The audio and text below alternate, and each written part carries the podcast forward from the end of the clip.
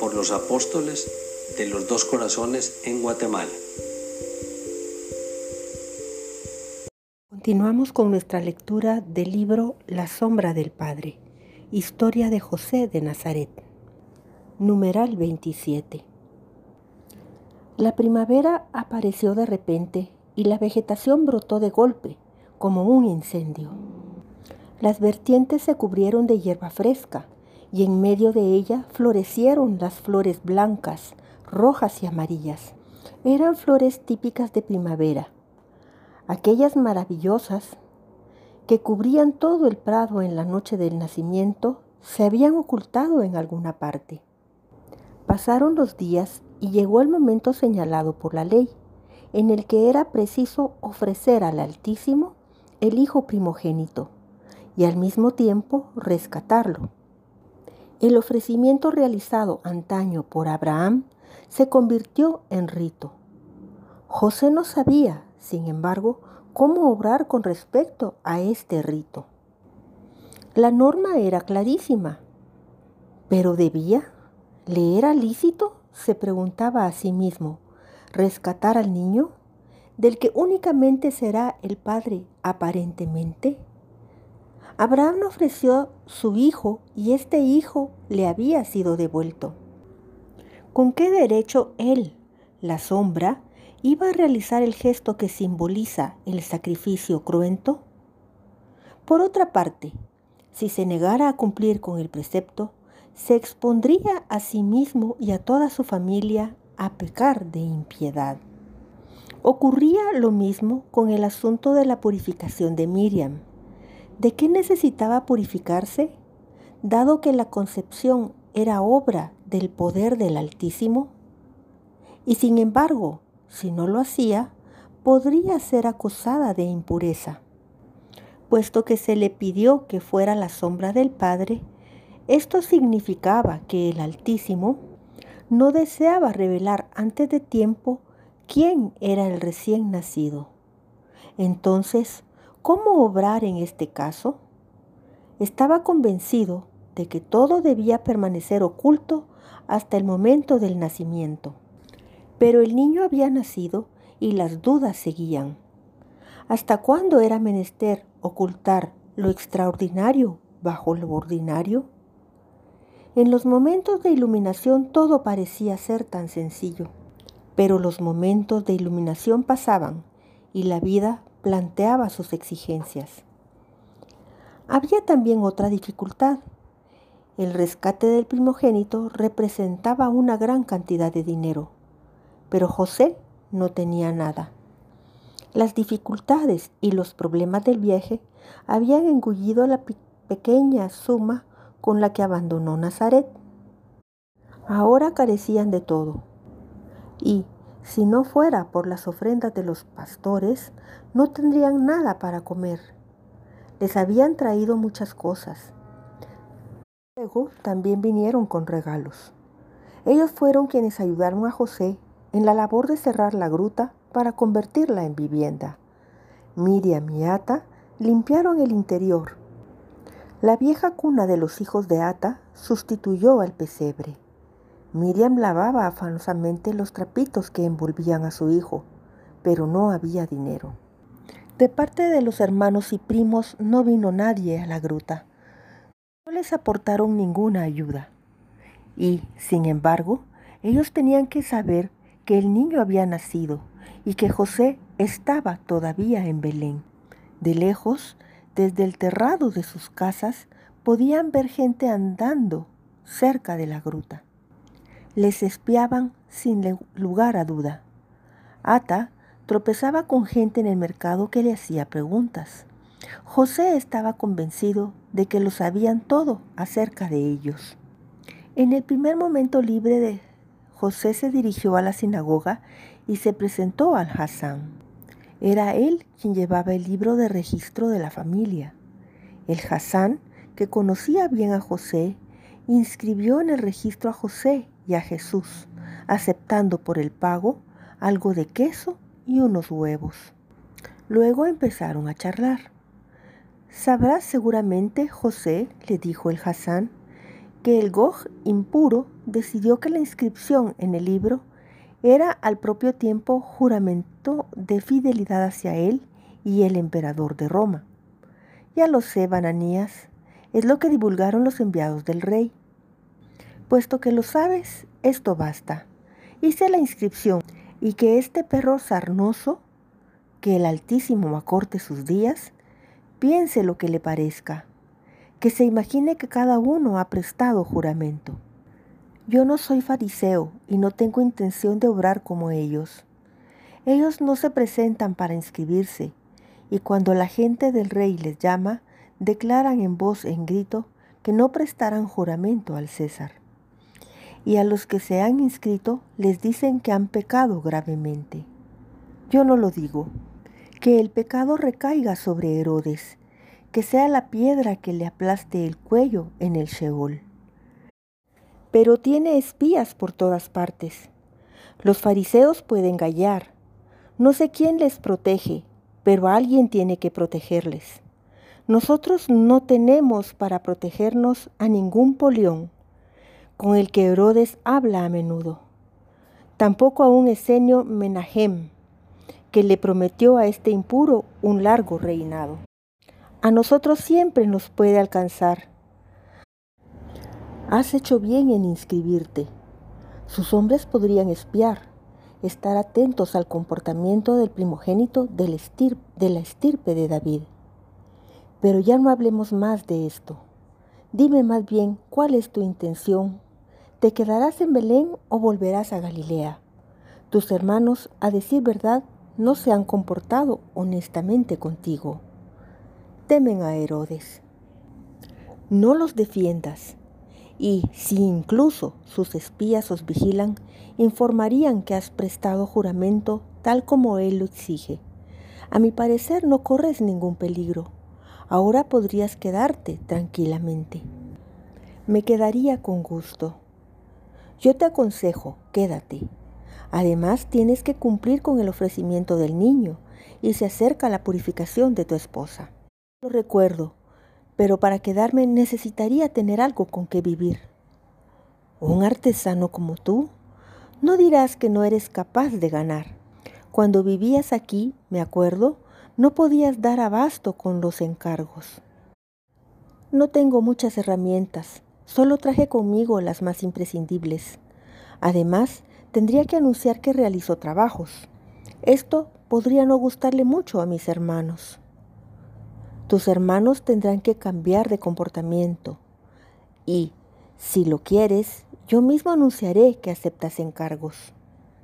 No hay ningún nagar en la región y la gente tiene que ir hasta Jerusalén con sus encargos. Creo que tu consejo es acertado, Bananías. Te agradezco el buen consejo y el deseo de ayudarme. Está bien, anúncialo. Al volver a su casa, José examinó con cuidado el saco de las herramientas. Con las que tenía podía ser bastante.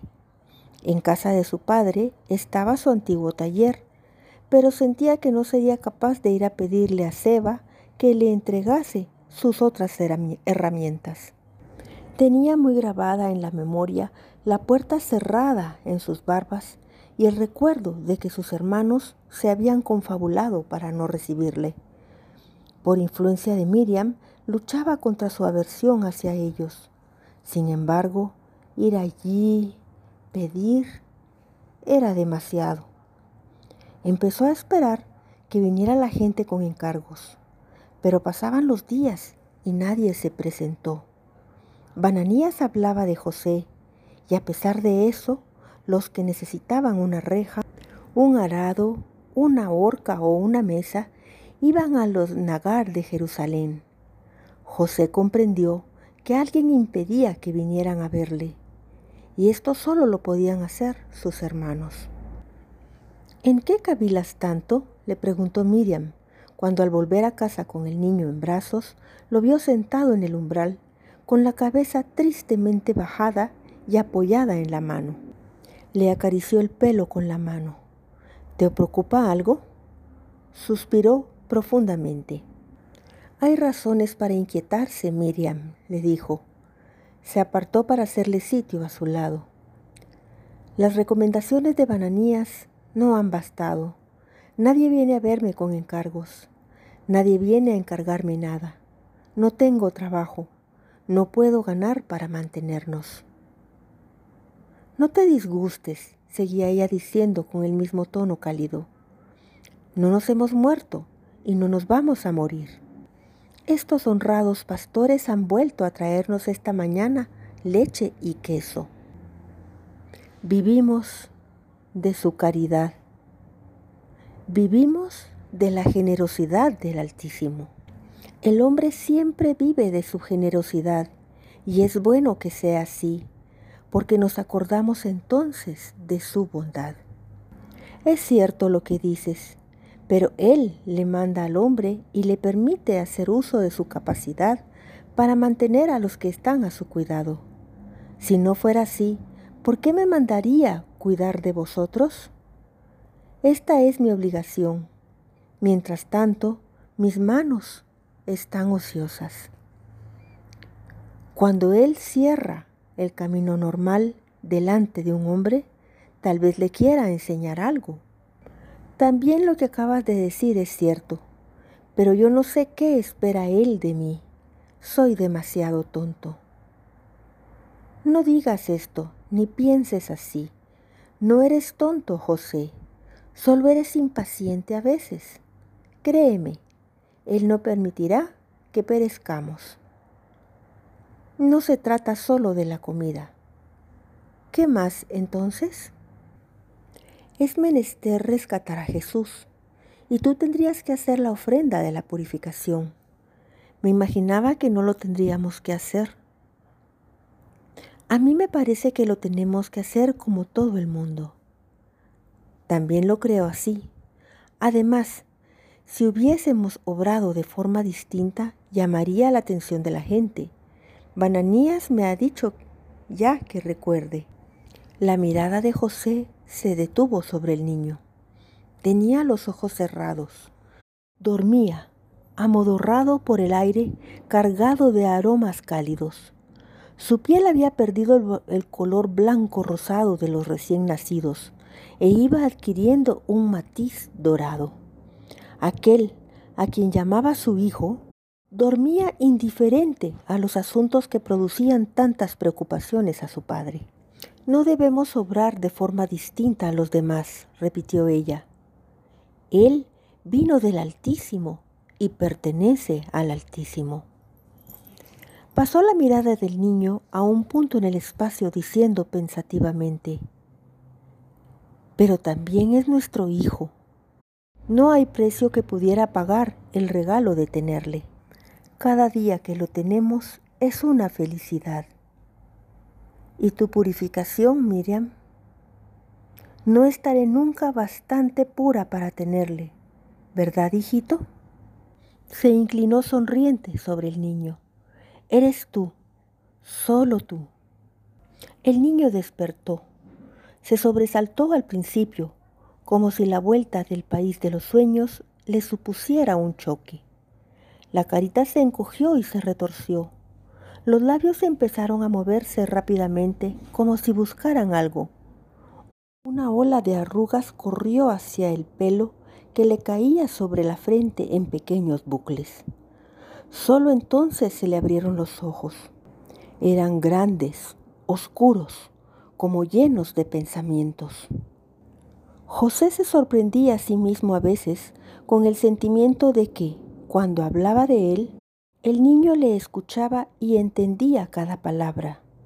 Pero, aunque comprendiera, seguía siendo un recién nacido. ¿El que te lo anunció? preguntó José. ¿No te dijo nada de cómo debíamos comportarnos? Ella alzó los hombros como si su pregunta se refiriera a algo carente de importancia. ¿Por qué tenía que decírnoslo? Tenía que haberte avisado. ¿Es tan difícil acertar con el camino adecuado? Miriam hizo saltar ligeramente al niño y éste empezó a reír con el juego. Mira cómo se ríe, dijo ella feliz. Oh, José, le dijo cariñosamente, viéndolo afligido, tú estás preocupándote. Si lo tenemos a él, ¿no es esto más importante que cualquier cosa? Se sonrió a sus palabras, pero la preocupación le volvió enseguida. Dado que tengo que rescatarle, necesito tener cinco ciclos. Esto es mucho dinero ¿De dónde lo voy a sacar? Lo encontraremos, le dijo ella suavemente. ¿Pero cómo? No lo sé. Hizo una señal con la mano, pero siguió sonriendo. El Altísimo no nos olvidará. ¿Quieres cogerlo un poco, por favor? Tengo que ir a preparar la comida. El niño balbuceaba algo.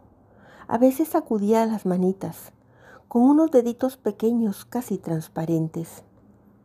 Se lo cogió a su madre y ella, tras sonreír de nuevo a Jesús, se fue a la gruta. José tocaba el cuerpecito diminuto con una sensación extraña. Si hubiera sido su hijo, habría buscado en su cuerpo señales que pertenecieran a su propio. Se podía jurar que ninguna forma humana había dejado su impronta sobre aquella arcilla. Este descubrimiento le dio lugar a sensaciones extrañas. Hacía que el niño pareciera al propio tiempo algo muy cercano y muy alejado. No podría no amar a un ser que le recordaba a la mujer amada. Había al propio tiempo en este parecido algo irritante como si este niño se interpusiera entre Miriam y él y fuera el culpable de la separación que les había sido impuesta. Los ojos del niño siguieron a su madre, pero la perdieron pronto. Ahora miraban a José. De nuevo le pareció que tras esa mirada se ocultaba un pensamiento inexpresado y sin embargo maduró. Adelantó la mano para enderezar la orejita doblada del niño y de repente percibió una especie de fijeza intensa en los ojos del pequeño. La mirada de aquellos ojos oscuros se dirigía claramente hacia su mano. La pequeña manita se extendió. Con un movimiento inseguro, oscilante, trataba de coger algo. Los deditos menudos tropezaron con los dedos de José y se aferraron a ellos. Entendió. El niño había visto en su mano el antiguo anillo familiar e intentaba cogerlo. Retiró el anillo del dedo y se lo dio al pequeño. La manita hizo un esfuerzo para coger el anillo, pero al mismo tiempo dio un salto de alegría y el anillo cayó al suelo. José se agachó para recogerlo y de pronto, como un relámpago, la idea le cruzó por la cabeza. Este trozo de oro era dinero. Es cierto que era también el sello de la estirpe, pero la estirpe había renegado de ellos. El pasado había desaparecido. El pequeño descendiente de la estirpe de David se había encontrado fuera de la estirpe ya no le era necesaria la señal de pertenencia a lo que había desaparecido. Mira, díjole a Miriam, que acababa de volver, mira lo que se me ha ocurrido. Este anillo significa dinero. Rescataremos a Jesús, haremos la ofrenda de purificación. Él me ha quitado este anillo y lo ha arrojado. Ella le puso con cariño la mano sobre el hombro, diciendo, ya ves, estaba segura de que él sabría cómo arreglarlo. Numeral 28. En la gran explanada delante del templo había mucha gente. No era época de fiestas, no se veían viajeros de tierras lejanas, pero la misma Jerusalén, aunque no era una ciudad grande, acogía dentro de sus murallas un número ingente de habitantes solían pasar todos los ratos libres en el atrio del templo, bajo los pórticos y especialmente bajo el pórtico real, colgado sobre la escarpada como sobre un precipicio, había una multitud escuchando las disputas de los sabios escribas, que deliberaban en voz alta sobre los asuntos que se les proponían. En otros sitios rodeaba a los portadores callejeros de noticias y de chismorreos. Al lado de los judíos paseaban en grupitos los extranjeros, griegos, sirios, idumeos, cualquiera podía entrar en el atrio exterior.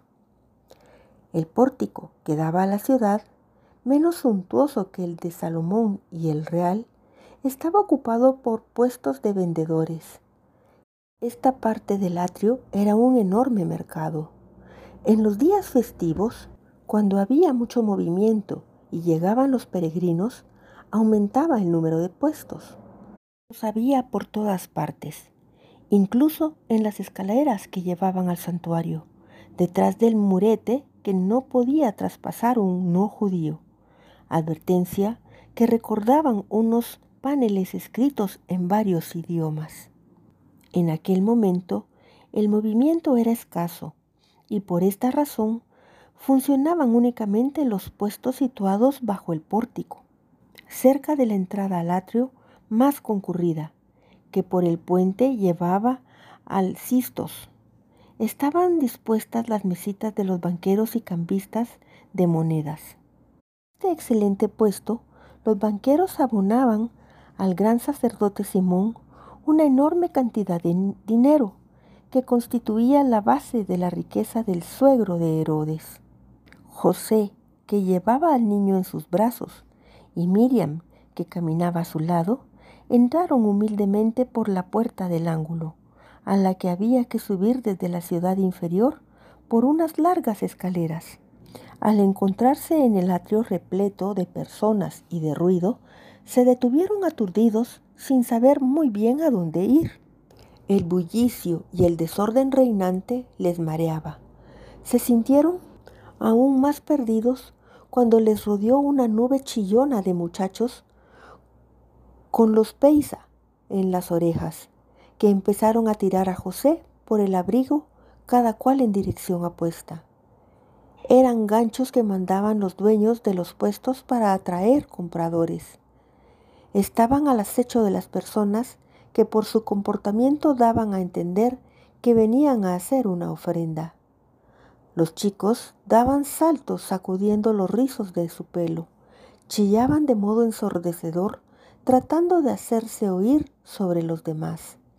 Al mismo tiempo que tiraban de José, se daban patadas y puñetazos. Los ojos del niño Jesús, que miraba todo aquello, se abrieron desmesuradamente. Apareció en ellos una especie de expresión de espanto. La boquita del niño empezó a hacer pucheros. El llanto del hijo espantaba siempre a Miriam. Agarró a José por la mano diciendo, Vámonos de aquí, que va a llorar. José trataba de desasirse de los importunos y para conseguirlo se acercó presuroso al puesto más cercano. Allí se vendían pájaros en jaulas pequeñas. Sin regatear, compró un par de tórtolas grises. Miriam cogió la jaulita y la levantó mostrándole los pájaros a Jesús. Los pájaros atrajeron la atención del niño con su aleteo. El pequeño, agitando las manos, se reía y trataba de meter los dedos entre los barrotes de la jaula. Mira cómo le gustan, dijo Miriam. Seguramente le daría más alegría verlos volar muy alto, suspiró. Los soltaría con gusto. ¿Y qué darías entonces para la ofrenda? No le contestó, sino que volvió a suspirar y apretó los labios. José sabía de su amor hacia todos los seres creados. No permitía que se le hiciera daño a ninguno. Defendía a cada uno y lo protegía. No quería matar ni siquiera las moscas más obstinadas.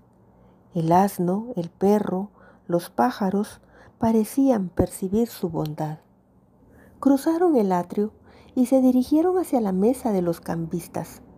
Durante todo el tiempo ella llevaba la jaula levantada para que Jesús pudiera ver las tórtolas.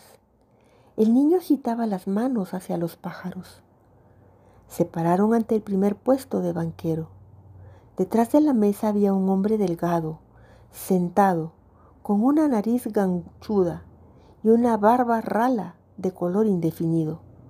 Sus ojos, de párpados rojizos y legañosos, miraban sin ningún interés a la, pareja vestida humildemente.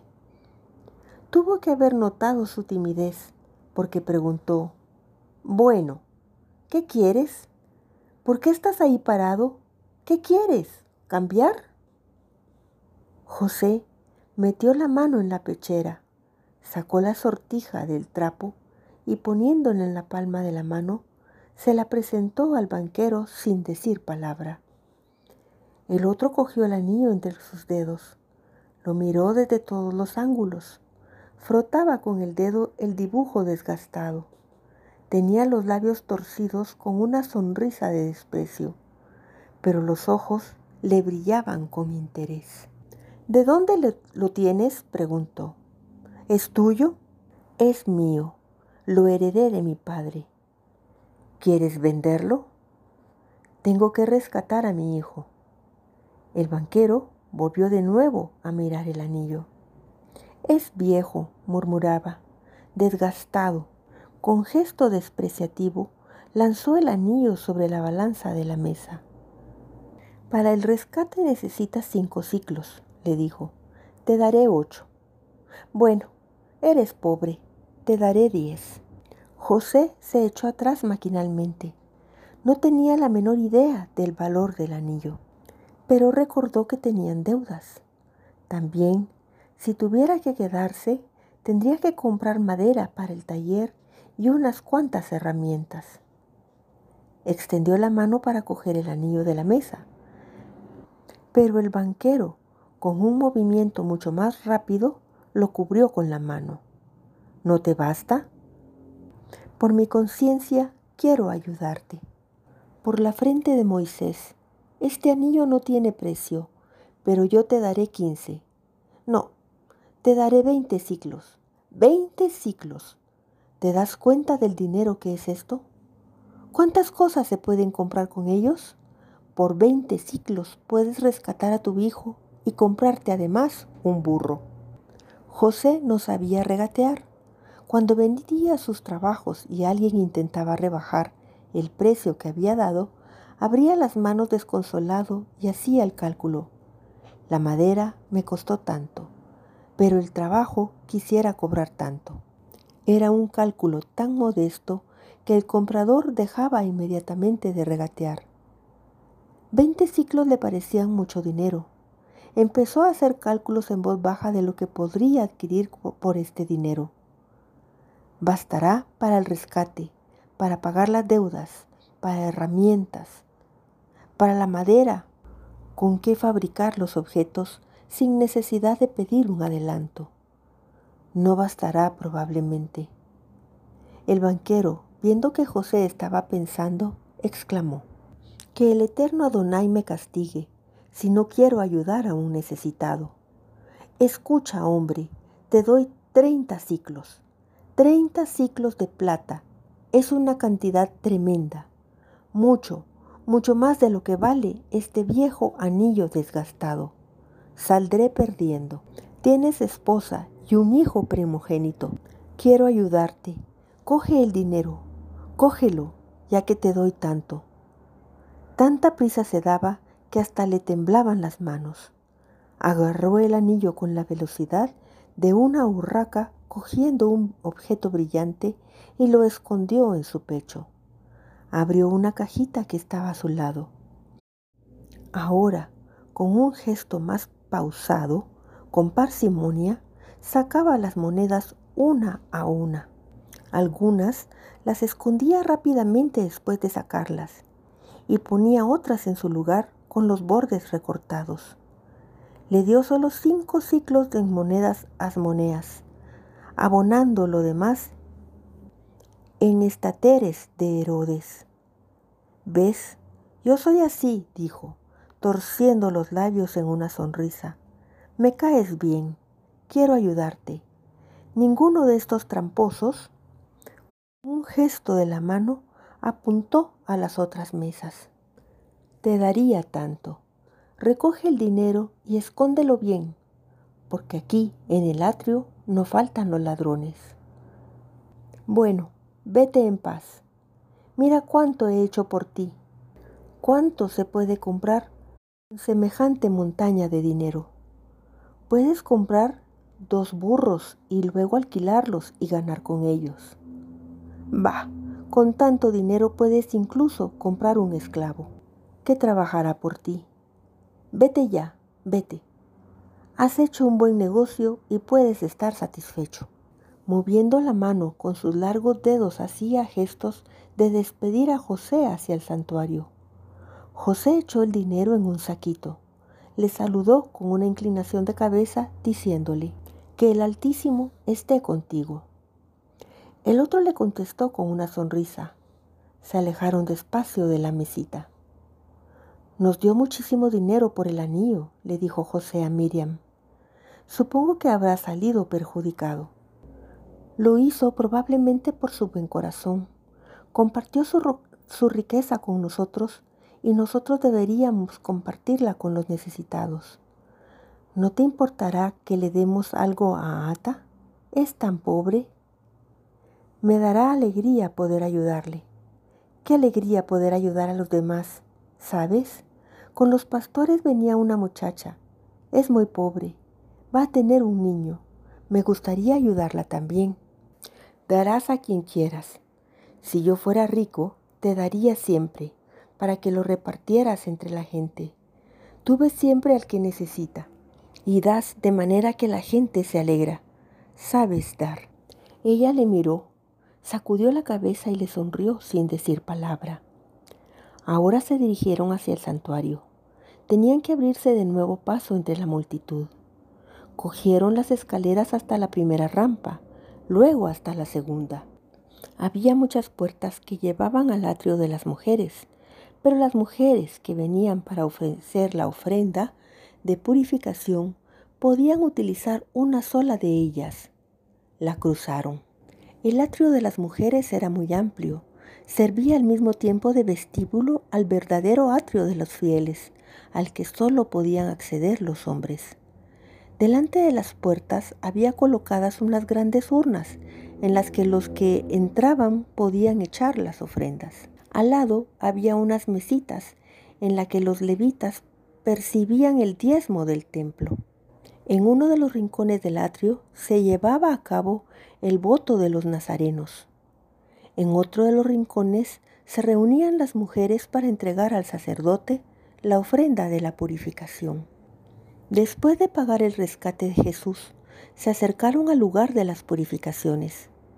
El sacerdote recogió la jaula de las manos de Miriam José la vio cerrar los ojos y morderse los labios cuando el sacerdote sacaba cada pájaro y le cortaba el cuello.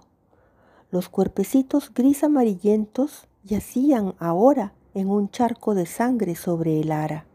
El sacerdote hizo caer una gota de sangre sobre la cabeza de Miriam arrodillada y después, levantando las manos encima de ella, recitó una oración. Despachaba deprisa, de cualquier forma, con voz que mostraba su aburrimiento por el continuo repetir la ceremonia. Ni siquiera miró a la mujer postrada a sus pies. Miriam rezaba profundamente inclinada. José, observando la, la escena, pensó qué diferente era su oración de la del sacerdote. Miriam recitaba su veracá recogida, como si hablara con alguien que escuchaba con atención cada una de sus palabras. El sacerdote terminó. Miriam se levantó, hizo una profunda inclinación delante del sacerdote y acercándose a José, le tomó de las manos a Jesús. Ya iban hacia la salida del atrio cuando vieron de repente a dos personas ancianas que se dirigían hacia ellos. El hombre iba delante Trataba de ir a prisa, aunque le costaba mucho. Golpeaba fuerte con el bastón, impaciente, las losas del atrio. Llevaba una luenga barba blanca que le caía ampliamente sobre el pecho. La mujer era bajita, diminuta, reseca. No podía seguir al hombre, aunque ella también parecía darse prisa. Caminaba a pasos cortitos, sus ojos grises parecían llenos de un resplandor febril. El hombre fue el primero en cortarle el camino a Miriam, quien, al verlo delante de sí, se detuvo. Él se le acercó, arrimó su cara a la de ella, como si quisiera convencerse de que era realmente la que veían sus viejos ojos. ¿Eres tú? preguntó. ¿Eres tú? Es a ti a quien encontré aquella vez en Jericó? Tú me llevaste hasta Betania, me cuidaste, casi me llevaste en brazos. No me abandonaste, aunque te faltaban las fuerzas. ¿Eres tú? preguntaba con tanto ímpetu que se sofocaba. Soy yo, padre, le dijo ella. No hice nada más que lo que habría hecho cualquiera. No, negó él rotundamente extendió sus manos de anciano deformadas sobre los hombros de Miriam. Sus ojos no dejaban de mirar el rostro de Miriam. Mi corazón latía ya en aquel tiempo y parecía presentir algo, le dijo. Entonces, pasada la noche, entendí, pero ya te había ido. Tenía prisa, padre, y los dueños de la casa me prometieron que iban a cuidarle. Me cuidaron. Después de lo ocurrido, hicieron mucho por mí, pero tú desapareciste. No sabía dónde buscarte, pero tenía que verte por fuerza. Y hoy el Altísimo me permitió encontrarte de nuevo. Este es el día más feliz que me ha tocado vivir. Extendió sus brazos temblorosos preguntando, ¿me permites coger en mis brazos a tu hijo? Cógelo, padre, contestó ella sin vacilar, aunque se estremeció ante el pensamiento de que el anciano pudiera dejar caer al niño. Simeón cogió a Jesús, lo levantó en vilo, le apretó contra su corazón, inclinó sobre la carita pequeña su cara arrugada. Los ojos gastados del anciano se fijaban con detenimiento en los ojos del niño, como si quisiera encontrar algo en ellos. Jesús no se asustó, no lloró. Su mirada respondía con tranquila curiosidad a la contemplación ardiente del hombre. Este intercambio de miradas fue muy largo, como si no fuera a acabar nunca. Finalmente, Simeón alzó la cabeza, apretó de nuevo al niño contra su pecho, luego levantó la mirada, la mirada hacia lo alto, mirando el recuadro del cielo extendido sobre el atrio, murmuró, Te doy gracias, Señor, por haber querido cumplir con tu promesa. Ahora puedo irme tranquilo a la sombra de la muerte, porque he visto, porque vi a aquel que nació para gloria del pueblo de Israel y para ser luz de todos los que permanecen en tinieblas. Te doy gracias, Señor, por cumplir con tu promesa. José miraba a Simeón estupefacto. Cuando él no conseguía descubrir ninguna señal de nada extraordinario, había gente que encontraba en el hijo de Miriam lo milagroso, lo milagroso bajo la apariencia de lo cotidiano. ¿Cómo les envidiaba? Este anciano miró y vio enseguida. Él miraba todos los días y no conseguía ver lo que buscaba. Simeón terminó su veracá y se volvió hacia Miriam. Le entregó al niño y ella le cogió presurosa, con alivio cuidadosamente disimulado. El anciano extendió sus manos sobre la cabeza inclinada de la muchacha. Te bendigo, hija mía, le dijo con voz temblorosa, que el Altísimo os envíe a ti y a tu esposo todo bien necesario al hombre en su paso por la tierra. El bien que desconocemos, que no somos capaces de conocer con nuestras propias fuerzas y, el, y que es el bien verdadero este bien que nace de la obediencia del espíritu y del alma. Que no os falte nunca la fuerza para servir al Altísimo y nunca pierda ardor vuestro amor. Bajó las manos, aunque siguió mirando a Miriam.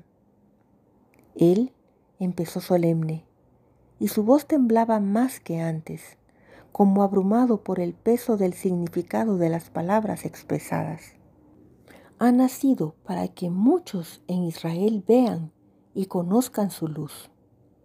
Mas cuántos se rebelarán y se encontrarán en tinieblas, cuántos cerrarán los ojos y quedarán cegados. Muchos irán tras la voz de la contradicción. Dijo en voz cada vez más baja, como si empezaran a faltarle las fuerzas. Y una espada traspasará tu alma. Miriam se estremeció. Quiso preguntar por qué, pero no pudo abrir la boca. Allí, en una ladera encima de Nazaret, se le pidió su consentimiento, y en aquella pregunta había un preanuncio de sufrimientos. Pero un estremecimiento gozoso había acallado cualquier pensamiento de dolor. Incluso los mayores sufrimientos no eran nada comparados con la gracia de haber sido escogida. Además, si pensó en los sufrimientos, había pensado en los que iban a preceder al nacimiento. ¿Qué importan los sufrimientos cuando se van a cumplir los sueños de innumerables generaciones? Y, sin embargo, este anciano hablaba de una espada que le traspasaría el alma ahora, cuando su hijo ya estaba en el mundo. Pero no había rebelión en ella. Estaba de pie, con la cabeza humildemente inclinada y el niño en sus brazos. Vio que la anciana que vino acompañando a Simeón se acercaba. Al llegar a ella, la anciana se detuvo y se postró penosamente. Se inclinó tan profundamente que tocó con la frente las losas coloreadas que cubrían el atrio de las mujeres. También te doy gracias, Señor, Señor mío, decía con la cara pegada al suelo, he aquí que me has dado después de tantos años de soledad y de vejez, ver al que has anunciado para la salvación de todos. Mientras me quede vida, anunciaré su gloria.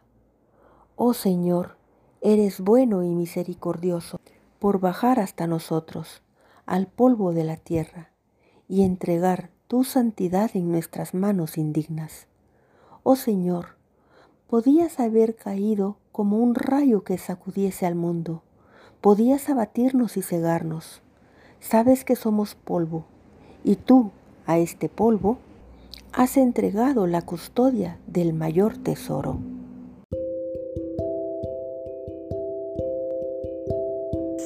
Terminamos entonces en el día de hoy con nuestro programa Totus Tus, programa realizado por los apóstoles de los dos corazones en Guatemala. Esperamos que esta semana continúe con muchas bendiciones para cada uno de ustedes, que nuestras misiones sean desarrolladas y nos lleven siempre por el camino de la santidad. Totus tus, oh María.